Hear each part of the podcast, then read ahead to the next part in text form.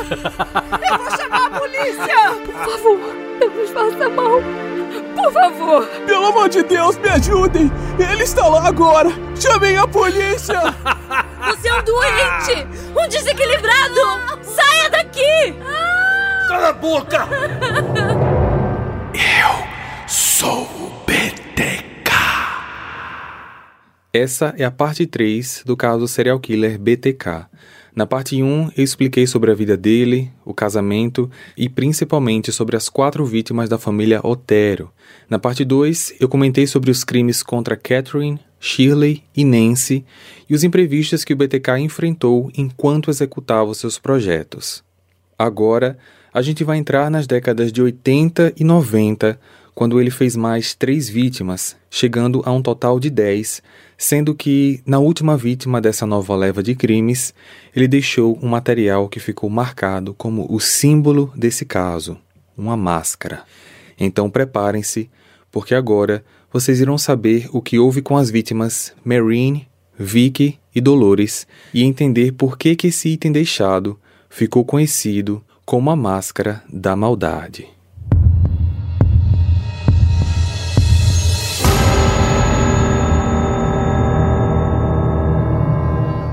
Quase dois meses haviam se passado desde a morte da Nancy, e a falta de publicidade sobre o caso começava a incomodar o BTK. Ele resolveu então voltar a se comunicar com a imprensa, pegou um poema que havia escrito sobre Shirley e o reproduziu numa ficha de anotações, usando carimbos infantis com as letras do alfabeto. No dia 31 de janeiro de 78, BTK colocou o poema no correio, endereçou ao jornal Eagle e a correspondência chegou no dia seguinte. Cachos da Shirley, tu serás minha. Tu não gritarás, tampouco te libertarás do fio. Jazerás sobre almofadas, pensando em mim e na morte. BTK. PS. Poema para Nancy Fox está por vir. Ocorre que os responsáveis pela correspondência no jornal Eagle não deram muita importância àquela carta.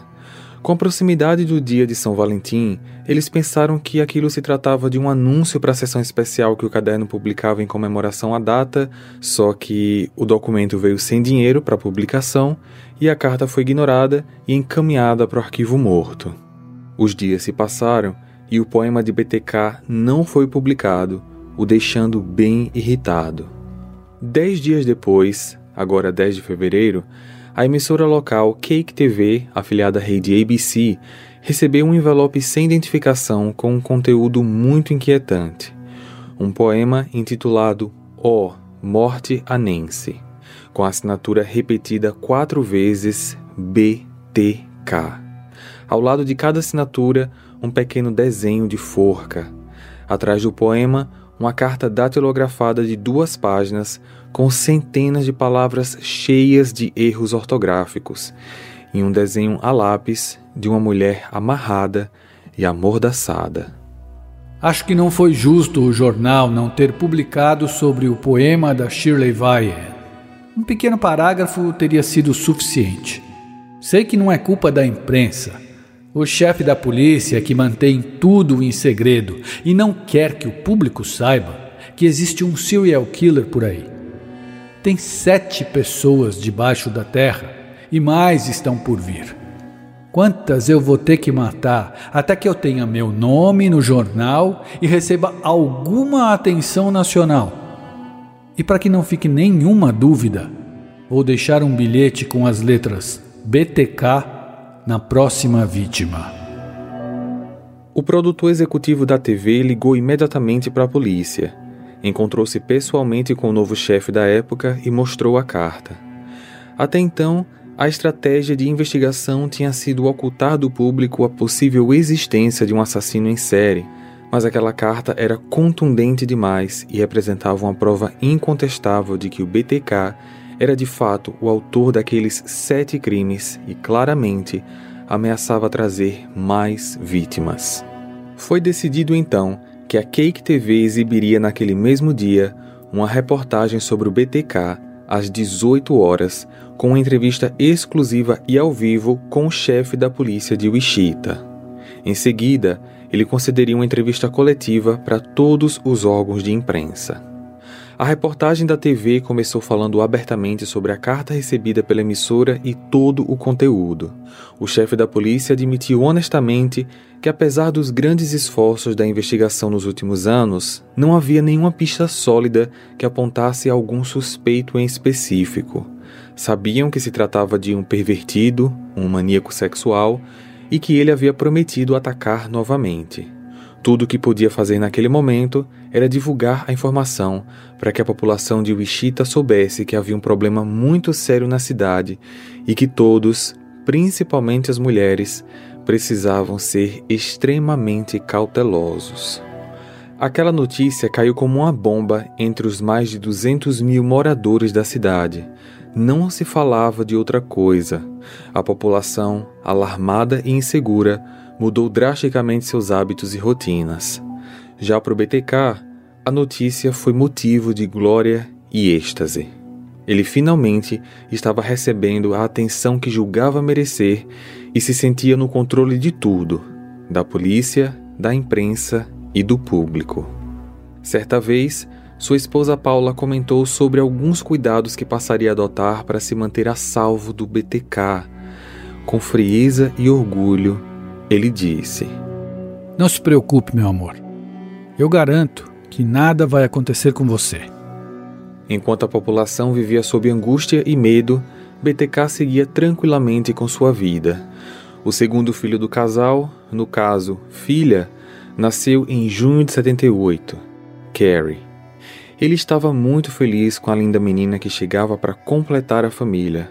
Aquela situação de ser um pai de família ideal, acima de qualquer suspeita, com um segredo tão horrível que ninguém poderia imaginar, fazia aumentar ainda mais sua sensação de poder e controle. BTK continuava a pescar vítimas potenciais, mas apenas eventualmente. Ele estava prestes a concluir a faculdade, o que, junto com o trabalho e as obrigações familiares, tornava o seu tempo livre muito escasso. BTK, que para os amigos e familiares era ainda Dennis, se graduou em 79 e, com os conhecimentos adquiridos na Faculdade de Criminologia sobre procedimentos de investigação e práticas forenses, ele estava se sentindo ainda mais preparado e invencível. Ele pretendia ser policial, pois acreditava que esse seria o disfarce perfeito. Só que ele não foi aceito na corporação da polícia de Wichita nem na polícia rodoviária. Fazia mais de um ano que a notícia sobre o BTK foi vinculada e desde então ele não havia dado nenhum sinal de vida. Durante o último ano, BTK, além de estar muito ocupado, conseguiu manter o fator X sob controle, apenas desfrutando do prazer de ser um serial killer famoso e temido. Esse era o aspecto que intrigava demais a polícia, porque, até onde se sabia, um assassino em série não era capaz de controlar sua compulsão. Só que o BTK já tinha quebrado esse estereótipo uma vez, deixando um intervalo de mais de três anos entre seus crimes. Ou seja, era impossível prever quando ele atacaria novamente. Mas o tempo ia passando e, mesmo que a polícia continuasse incansável na busca pelo BTK, a imprensa já não falava tanto sobre o assunto. Em abril de 79, BTK novamente se sentiu pronto para executar um novo projeto o alvo escolhido foi Anna Williams, uma viúva de 61 anos que morava sozinha e tinha uma rotina bastante previsível. Após persegui-la por alguns dias e elaborar o que julgava ser um plano perfeito, ele definiu o dia 18 como a data para o ressurgimento do BTK. Chegando à casa da Ana, ele cortou a linha telefônica como era seu padrão, invadiu o local e ficou esperando por ela, só que Ana não apareceu no horário previsto. Ele esperou um pouco, mas sabia que não poderia se prolongar muito. Sua janela de tempo era muito pequena. Frustrado, BTK revirou gavetas e armários, espalhou roupas pelo chão, roubou joias, dinheiro, alguns objetos e foi embora. Naquele mesmo dia 18 de abril, por volta das nove da noite, Ana chega em casa mais tarde do que o de costume, feliz e cansada de tanto dançar com um grupo de amigas. foi surpreendida com aquela bagunça que o invasor tinha deixado em sua casa. Pegou o telefone para acionar a polícia e percebeu que a linha tinha sido cortada.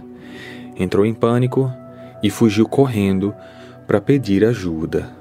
Quase um mês depois, no dia 14 de junho de 79, Ana recebeu em casa um pacote com endereço escrito em letras de forma. Dentro dele estava uma das suas encharpes, uma das suas joias, o desenho de uma mulher deitada na cama, nua e amordaçada, com os pés e mãos amarrados.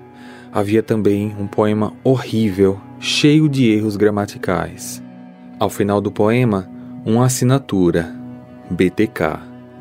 Ana, obviamente, ficou apavorada com a confirmação de que havia sido escolhida como um alvo do BTK e que ela só sobreviveu porque havia chegado mais tarde naquela noite. Procurou a polícia imediatamente, entregou o pacote, prestou depoimento e, temendo por sua vida, foi embora do Kansas. Os investigadores perceberam que a primeira carta do BTK, deixada na biblioteca em 74, era um documento original enquanto as cartas posteriores, enviadas para Cake TV e agora para Ana, eram cópias.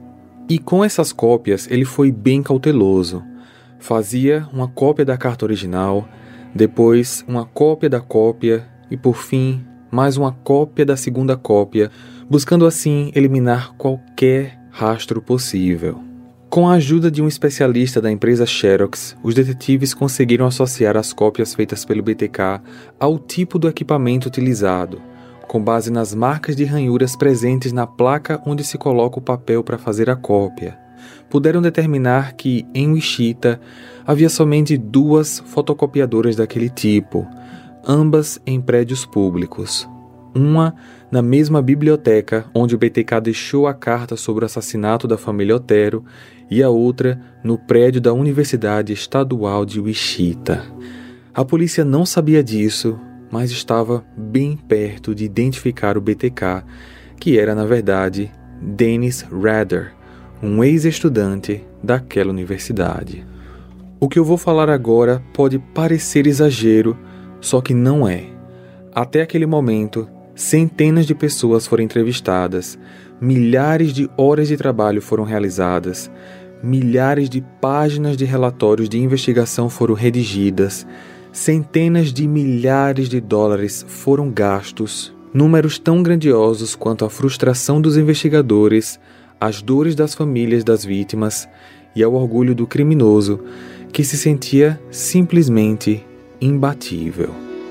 Só que vocês já devem ter percebido que o BTK atua de uma maneira bem diferente dos demais serial killers que conhecemos. Ele abre hiatos. A família Otero e Catherine foram em 74, Shirley e Nancy em 77. Dennis não sabia quando o BTK voltaria a agir. Poderia ser no ano seguinte, como alguns anos depois. Que de fato foi o que aconteceu. Sete anos depois, em 1985, o BTK ressurgiu, mais cruel do que nunca. Hey, você se interessa por crimes reais, serial killers, coisas macabras e tem um senso de humor um tanto quanto sórdido? Se sim, você não está sozinho. Se você precisa de um lugar recheado de pessoas como você, Venha conhecer o podcast Pátria Amada Criminal. Todas as semanas tentamos entender o pior da humanidade. Nesse processo a gente ri, chora, fica brava, fofoca, porque afinal de contas é assim que a gente fala quando está entre amigos. Suas novas melhores amigas trevosas estão aqui no Pátria Amada Criminal. Os anos seguintes passariam sem maiores desdobramentos sobre o caso BTK, ele havia encontrado uma forma de se satisfazer parcialmente, ensinando a submissão de mulheres. Ele se vestia com vestidos e roupas íntimas das suas vítimas, usava perucas, máscaras, amarrava cordas e fios no próprio corpo e, com uma máquina fotográfica, posicionava em um tripé e a acionava por controle remoto, tirando fotos de si mesmo em posições submissas. Em seguida, se masturbava. Isso o aliviava e o ajudava a controlar a vontade de atacar alguém, só que, ao mesmo tempo, causava nele a certeza de que queria repetir a sensação que só era possível atingir com uma vítima real. Dennis tinha sido promovido a supervisor na empresa de instalações de segurança, o que fazia com que ele precisasse viajar para outras cidades no estado do Kansas. Nessas viagens, ele pernoitava sozinho em motéis e tinha a privacidade necessária para os seus rituais autoeróticos. Ele levava consigo uma mala cheia de fotos, bonecas, objetos das suas vítimas, calcinhas, meias de nylon, cordas para se amarrar e tudo mais que fosse necessário para reproduzir as cenas dos seus crimes. De certa forma, isso acabou mantendo o seu demônio interno, o fator X, inativo por mais de cinco anos. Em 1984, os assassinatos dos Otero completavam 10 anos sem solução e o BTK não havia se manifestado novamente desde junho de 79, quando enviou aquela última carta. O caso parecia ter esfriado, mas a polícia de Wichita nunca o encerrou definitivamente. Com o apoio da prefeitura, o chefe da polícia montou uma força-tarefa para tentar desvendar o caso BTK. Reuniu um grupo de detetives veteranos e novatos, além de consultores do FBI especializados em ciência comportamental. A força-tarefa passou a se chamar Caça Fantasmas já que, com tantos anos sem nenhum indício sobre o BTK, àquela altura ele poderia já ter morrido. Dezenas de milhares de páginas de documentos foram organizados e seus dados foram transferidos para computadores. Com cruzamento de informações e dados de perfil, foram produzidas novas listas de suspeitos e centenas de homens foram interrogados e testados. Centenas de novas pistas foram levantadas e verificadas, mas nada levou à solução do caso. No entanto, além de ter construído uma base sólida e organizada para fundamentar qualquer investigação futura sobre o caso, a Força-Tarefa traria outra importante contribuição. O BTK havia reivindicado a autoria de sete assassinatos, só que somente seis vítimas ele nominou a vítima número 5 não havia sido identificada. Só que após uma revisão minuciosa dos arquivos dos crimes do BTK e de outros crimes não solucionados, os caça-fantasmas puderam concluir que Catherine Bright, aquela vítima que eles eliminaram como sendo do BTK, era de fato a sua quinta vítima. No início de 85, BTK estava passando de carro pela rua quando avistou a vizinha Marine Hedge, a casa dela ficava a poucos metros da sua. Ele acenou para ela como de costume, só que naquele momento um pensamento incontrolável veio à sua mente. Ele se imaginou sufocando aquela mulher e foi tomado por uma onda de calor e prazer como há muito tempo ele não sentia. Marine era uma viúva de 53 anos, pequena, magra, mas muito elegante. Morava sozinha, Trabalhava nos turnos da tarde e da noite em uma cafeteria e era muito dedicada aos filhos e aos netos. Era uma pessoa sociável e gostava de se divertir com os amigos do bingo e da igreja. Desde o momento em que se imaginava atacando a vizinha, BTK não conseguiu mais tirar aquela ideia da cabeça. Ele sabia que o monstro interno havia despertado e que não conseguiria mais controlá-lo. Escolher como alvo uma vizinha tão próxima da sua família era muito arriscado, só que ter um projeto na sua própria rua era de certa forma conveniente. Ele já conhecia boa parte dos hábitos e horários dela e teria mais facilidade para observá-la de longe, praticamente de dentro da própria casa. Em homenagem à boa reputação de confeiteira que Marine tinha na vizinhança, BTK a batizou de Projeto Cookie, ou Projeto Biscoito. Ele sabia que precisaria de um álibi muito consistente para o ataque. Nos dias 26 e 27 de abril de 85, BTK e seu filho estariam num acampamento de escoteiros localizado a 30 quilômetros de casa. Então, estava definida a data do ataque. Bastava arquitetar os demais detalhes do projeto, porque o fator X já estava mais voraz do que nunca. Chegando ao local do acampamento no dia 26, pai e filho armaram suas barracas individuais, acenderam fogueiras e conversaram em roda com outros pais e filhos no local. Pouco depois do anoitecer, BTK disse ao grupo que estava com a forte dor de cabeça, precisava se recolher mais cedo e pediu para que os outros adultos olhassem seu filho, na época com nove anos de idade. Em uma estrada a cinco quilômetros do acampamento, BTK tinha deixado uma sacola de boliche que continha todos os itens do seu kit de ataque. Tirou o uniforme de escoteiro e vestiu roupas escuras. Dirigiu por mais alguns quilômetros em direção ao maior boliche da região, estacionou o carro, comprou uma cerveja, derramou um pouco dela pelo seu corpo e fingiu estar embriagado. Depois disso, pegou um táxi rumo ao seu alvo, pedindo ao motorista que o deixasse num determinado local, onde ele fingiu que era sua casa. Só que na verdade, aquele local ficava apenas duas quadras da casa da Marine. BTK cortou a linha telefônica e cuidadosamente abriu a porta com a chave de fenda, evitando ao máximo qualquer barulho. Ao entrar na casa, constatou que Marine não estava e se escondeu. Poucos minutos depois, ele ouviu a porta do carro dela bater e, em seguida, vozes e risadas. Marine estava com um homem. BTK ficou no closet por mais de uma hora enquanto os dois conversavam animadamente. Até que finalmente o homem foi embora, Marine se preparou para dormir e deitou na cama. Ela já estava adormecendo quando BTK pulou em cima dela e começou a sufocá-la com as mãos. Depois que ela desmaiou pela primeira vez, o agressor passou uma meia calça ao redor do pescoço dela e ficou esperando. Assim que ela recuperou os sentidos, começou a puxar a meia com força até se certificar que dessa vez ela estaria morta. BTK estava determinado a inovar. Pela primeira vez, ele tiraria o corpo da cena do crime. Despiu a mulher completamente, enrolou o corpo em um cobertor e o arrastou até o porta-malas do carro dela.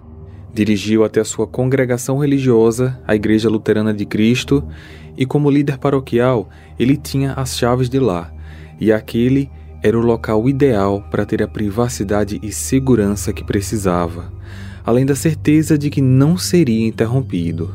Ele levou a vítima para um dos salões da igreja e começou a prepará-la para uma sessão de fotos em cenas masoquistas. O corpo da Marine foi fotografado em diversas posições, com vários tipos de mordaças e amarrações, além de sapatos e outros acessórios de fetiche. Depois de se sentir satisfeito com os registros já revelados pela Polaroid, BTK descartou o corpo da vítima numa mata isolada próxima à igreja. Dirigiu o carro dela até um local perto de onde ele havia deixado o próprio carro, abandonou o veículo e em seguida voltou rumo ao acampamento dos escoteiros. Ninguém suspeitou de nada. No dia 28 de abril, a polícia de Wichita foi acionada sobre o desaparecimento de Marine depois que ela não apareceu para trabalhar e esteve incomunicável por dois dias. Poucos dias depois, o carro dela foi localizado, mas sem nenhum rastro ou pista que ajudasse a encontrá-la. O corpo só foi achado nove dias depois do assassinato, já em avançado estado de decomposição, o que acabaria por dificultar a necrópsia e a determinação da causa da morte. Só que havia um aspecto que alarmava os investigadores. Perto do corpo nu da vítima havia uma meia calça de nylon com vários nós. Esse achado, somado ao fato já descoberto pelos investigadores de que o cabo do telefone da casa dela havia sido cortado, levaram os detetives a suspeitarem que o BTK estava de volta. Contudo, mais uma vez, havia discrepância entre a morte de Marine e o modus operandi do BTK. Fazia mais de sete anos desde o último assassinato atribuído a ele. A última comunicação tinha ocorrido há mais de cinco anos. Além disso, BTK sempre executava suas vítimas dentro da casa delas.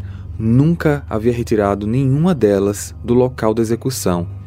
Até aquele momento, eles não sabiam se ela tinha saído de casa com vida ou não. E, Acima de tudo, durante aqueles nove dias, BTK não reivindicou a autoria do crime. A personalidade narcisista e a necessidade de atenção, já claramente demonstradas, naturalmente o levariam a exigir os créditos pela morte da Marine. Então, no final, para a polícia, esses aspectos foram suficientes para descartá-lo como suspeito. Só que o que a polícia não sabia é que havia uma forte razão para que o BTK não queresse atrair atenção para si nesse caso. A última coisa que ele queria era um monte de policiais rondando a sua própria vizinhança em busca dele. As fotos de submissão da Marine lhe serviram de entretenimento e distração por um bom tempo. Porém, uma outra moça atiçaria o monstro interior mais uma vez. Em agosto de 86, BTK avistou uma moça entrando num carro. Naquele instante, ele se sentiu invadido pelo fervor que já conhecia tão bem e que o levaria a perseguir aquela mulher pelas próximas três semanas.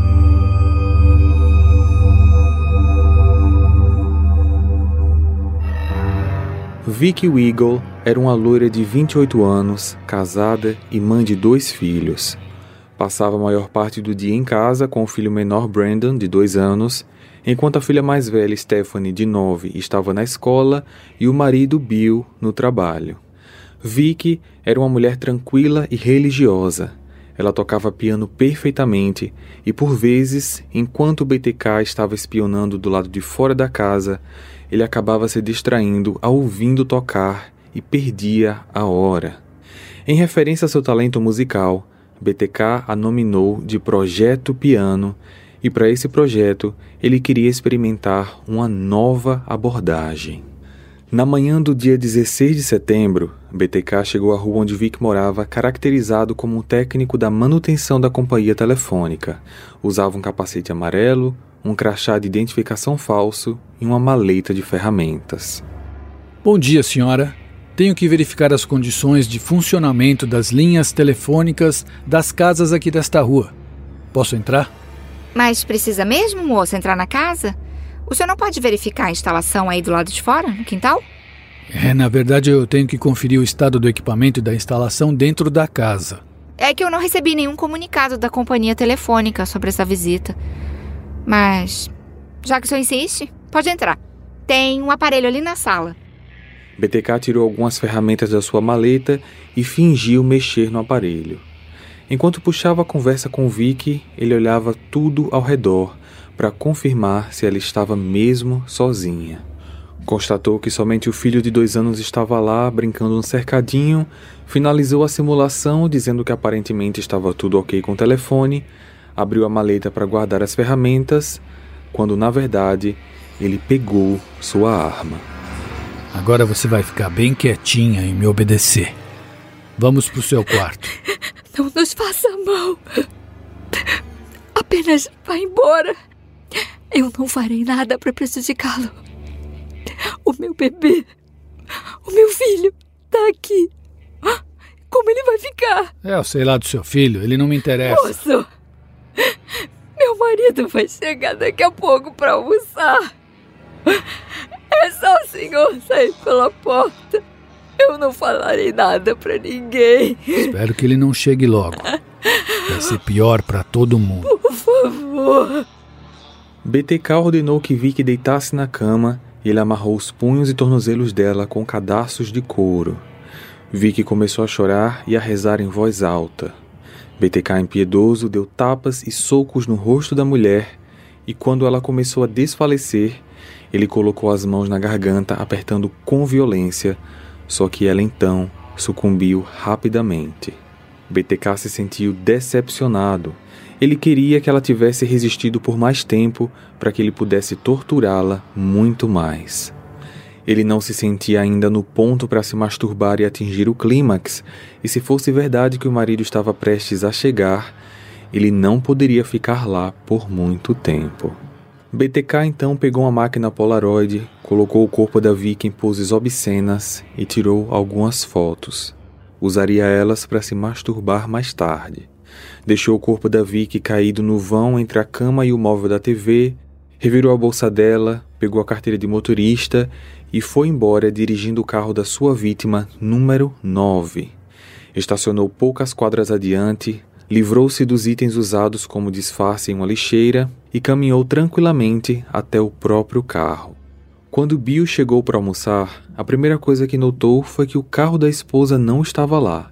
Ao entrar em casa, encontrou o filho acordado, chorando e sozinho. Pegou ele no colo, imaginando que a esposa talvez tivesse ido comprar alguma coisa urgente e voltaria logo. Inquieto, ficou andando pela casa com o filho no colo enquanto comia um sanduíche. 45 minutos se passaram. Bill precisava voltar para o trabalho e nada da Vicky aparecer.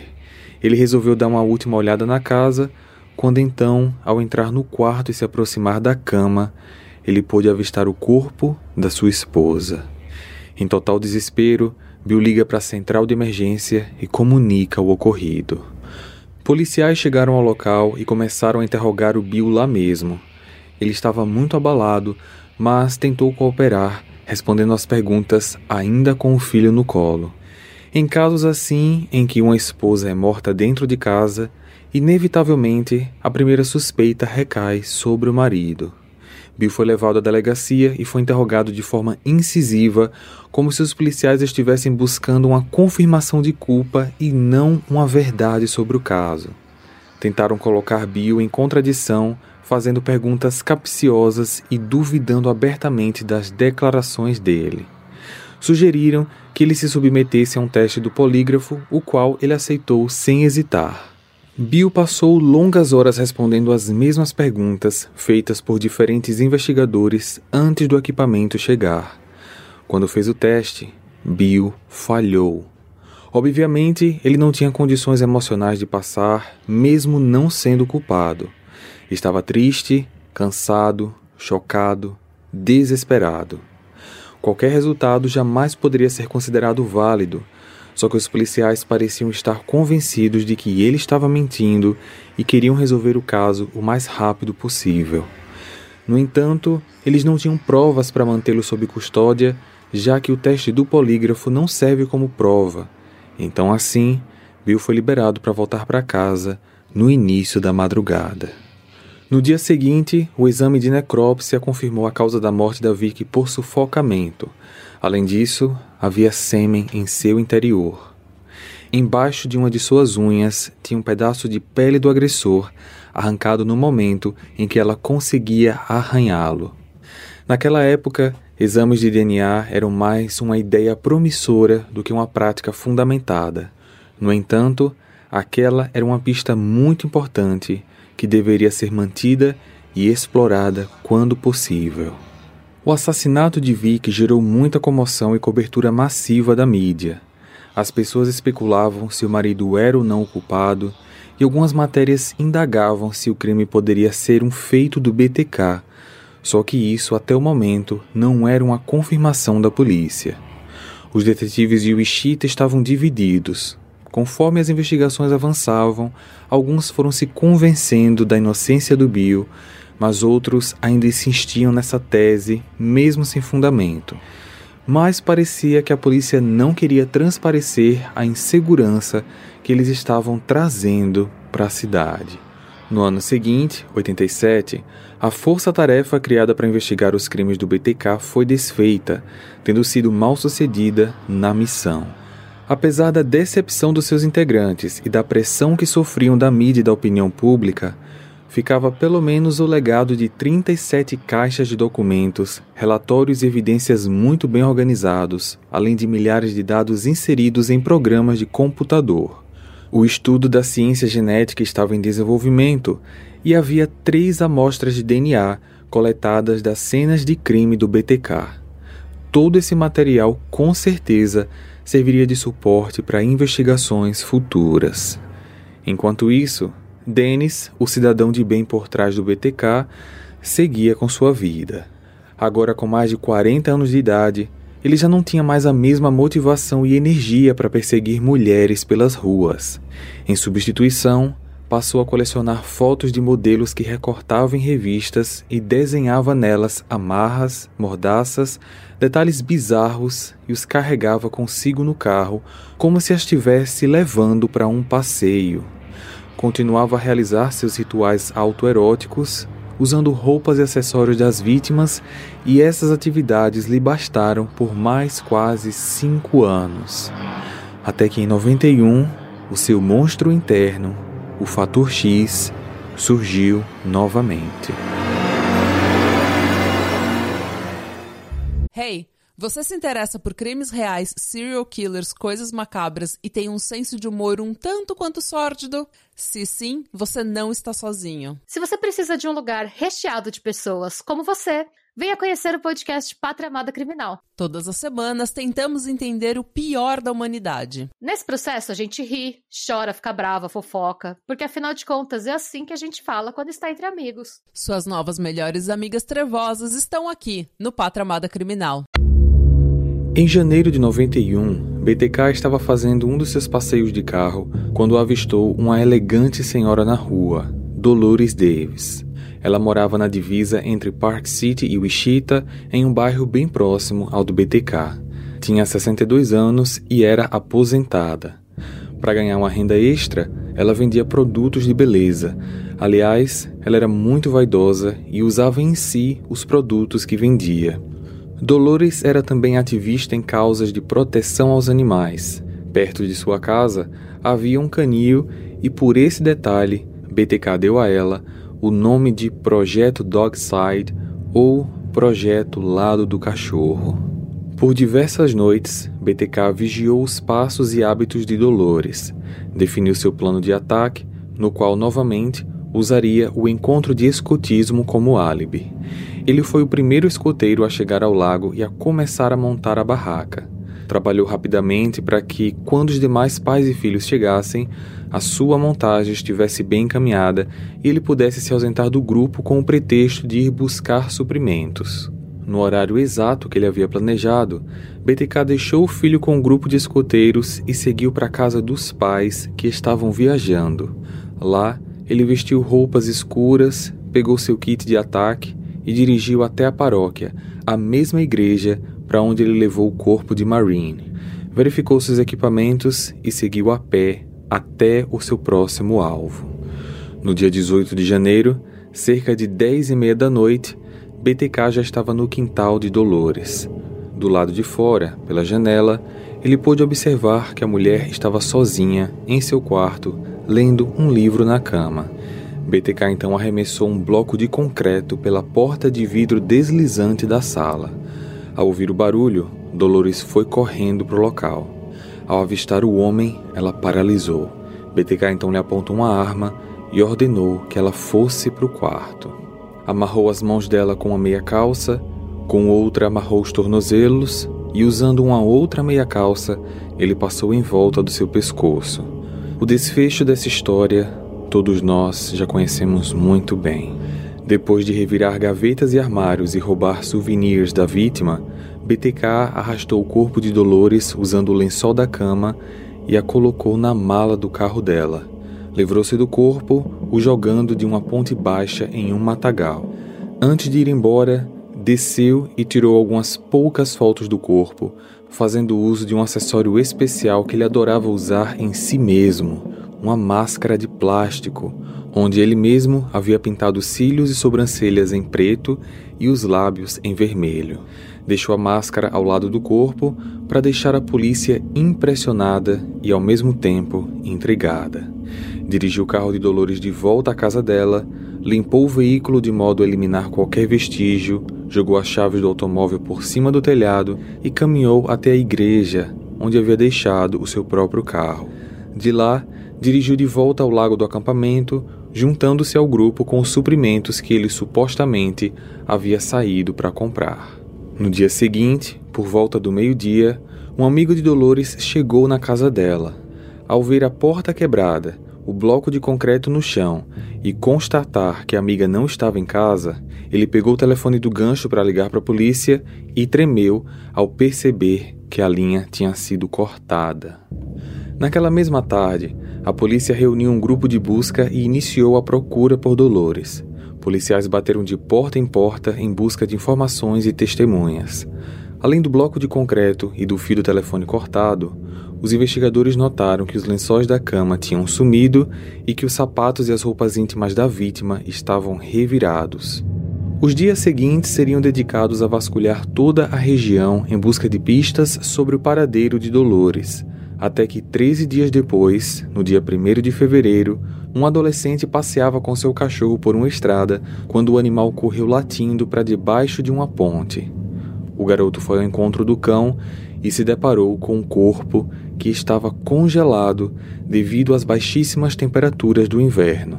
Ao lado do corpo, uma máscara. Os investigadores chegaram ao local e se depararam com um corpo semidecomposto, com mordidas de animais e meias calças ao redor dos tornozelos, punhos e pescoço. Um dos detetives logo percebeu as semelhanças entre aquele caso e o da Marine, ocorrido seis anos antes. Ambas as vítimas tinham sido amarradas, estranguladas, seus corpos removidos das suas casas e tiveram as linhas telefônicas cortadas. Essas características remetiam aos crimes do BTK, só que mais uma vez havia também diferenças significativas. As vítimas de Park City, Marine e Dolores, eram mulheres mais velhas e tinham sido removidas das suas casas. O BTK não fez isso com as vítimas de Wichita. Dessa forma, os investigadores acharam que os casos de Marine e Dolores poderiam estar relacionados entre si, mas não aos demais casos atribuídos ao BTK. Em maio de 1991, quatro meses após o assassinato de Dolores, Dennis, no caso BTK, mudou de emprego. Foi contratado pela prefeitura de Park City como oficial de conformidade, tendo como atribuições principais o recolhimento de cachorros de rua, fiscalização do cumprimento de regras municipais e aplicação de multas a infratores ele estava muito satisfeito com o poder de se impor e dizer aos cidadãos o que tinham que fazer. Era meio autoritário, abordava as pessoas com pouca cordialidade e revelava um perfil de maníaco por controle. Por exemplo, ele media a altura da grama com uma régua e ficava irritado se ela estivesse um centímetro acima do padrão regulamentado. Quando um animal de estimação fugia, ele o recolhia imediatamente e muitas vezes mandava que fosse sacrificado sem dar o devido tempo para que os donos o resgatassem. Em poucos meses nessa nova função, Dennis já havia despertado a antipatia de vários moradores de Park City que o consideravam arrogante, abusivo e até assustador. Esse prazeroso exercício de superioridade e controle sobre os outros iria manter seus impulsos assassinos adormecidos por mais alguns anos, no caso, dessa vez, por longos anos. Foram mais de 10 anos sem que o fator X despertasse. Os anos 2000 chegaram e os crimes do BTK se tornaram literalmente coisa do século passado. Ninguém mais falava sobre ele. Era apenas um caso arquivado em meio a tantos outros não solucionados em Wichita.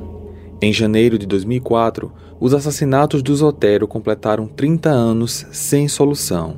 Mais uma vez, o jornal Eagle dedicou uma reportagem para relembrar o crime que já havia perdido notoriedade ao longo das últimas décadas. Era uma rotina seguida por praticamente todas as mulheres de Wichita no final da década de 70. Ao chegar em casa, verificar o telefone de imediato. Se a linha estivesse muda, elas deveriam sair imediatamente.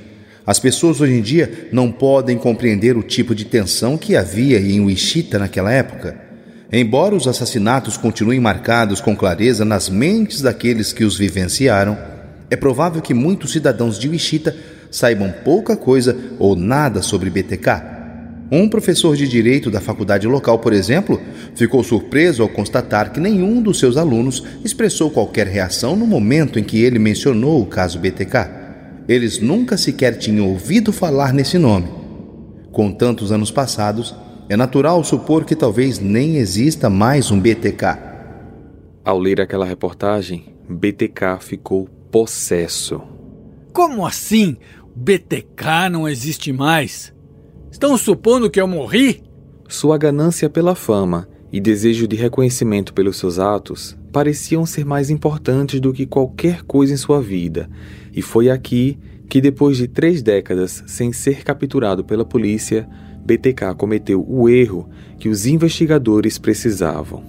Para saber qual foi esse erro, como ele foi capturado e o resultado do seu julgamento, basta clicar aqui e conferir a parte 4 e final desse caso.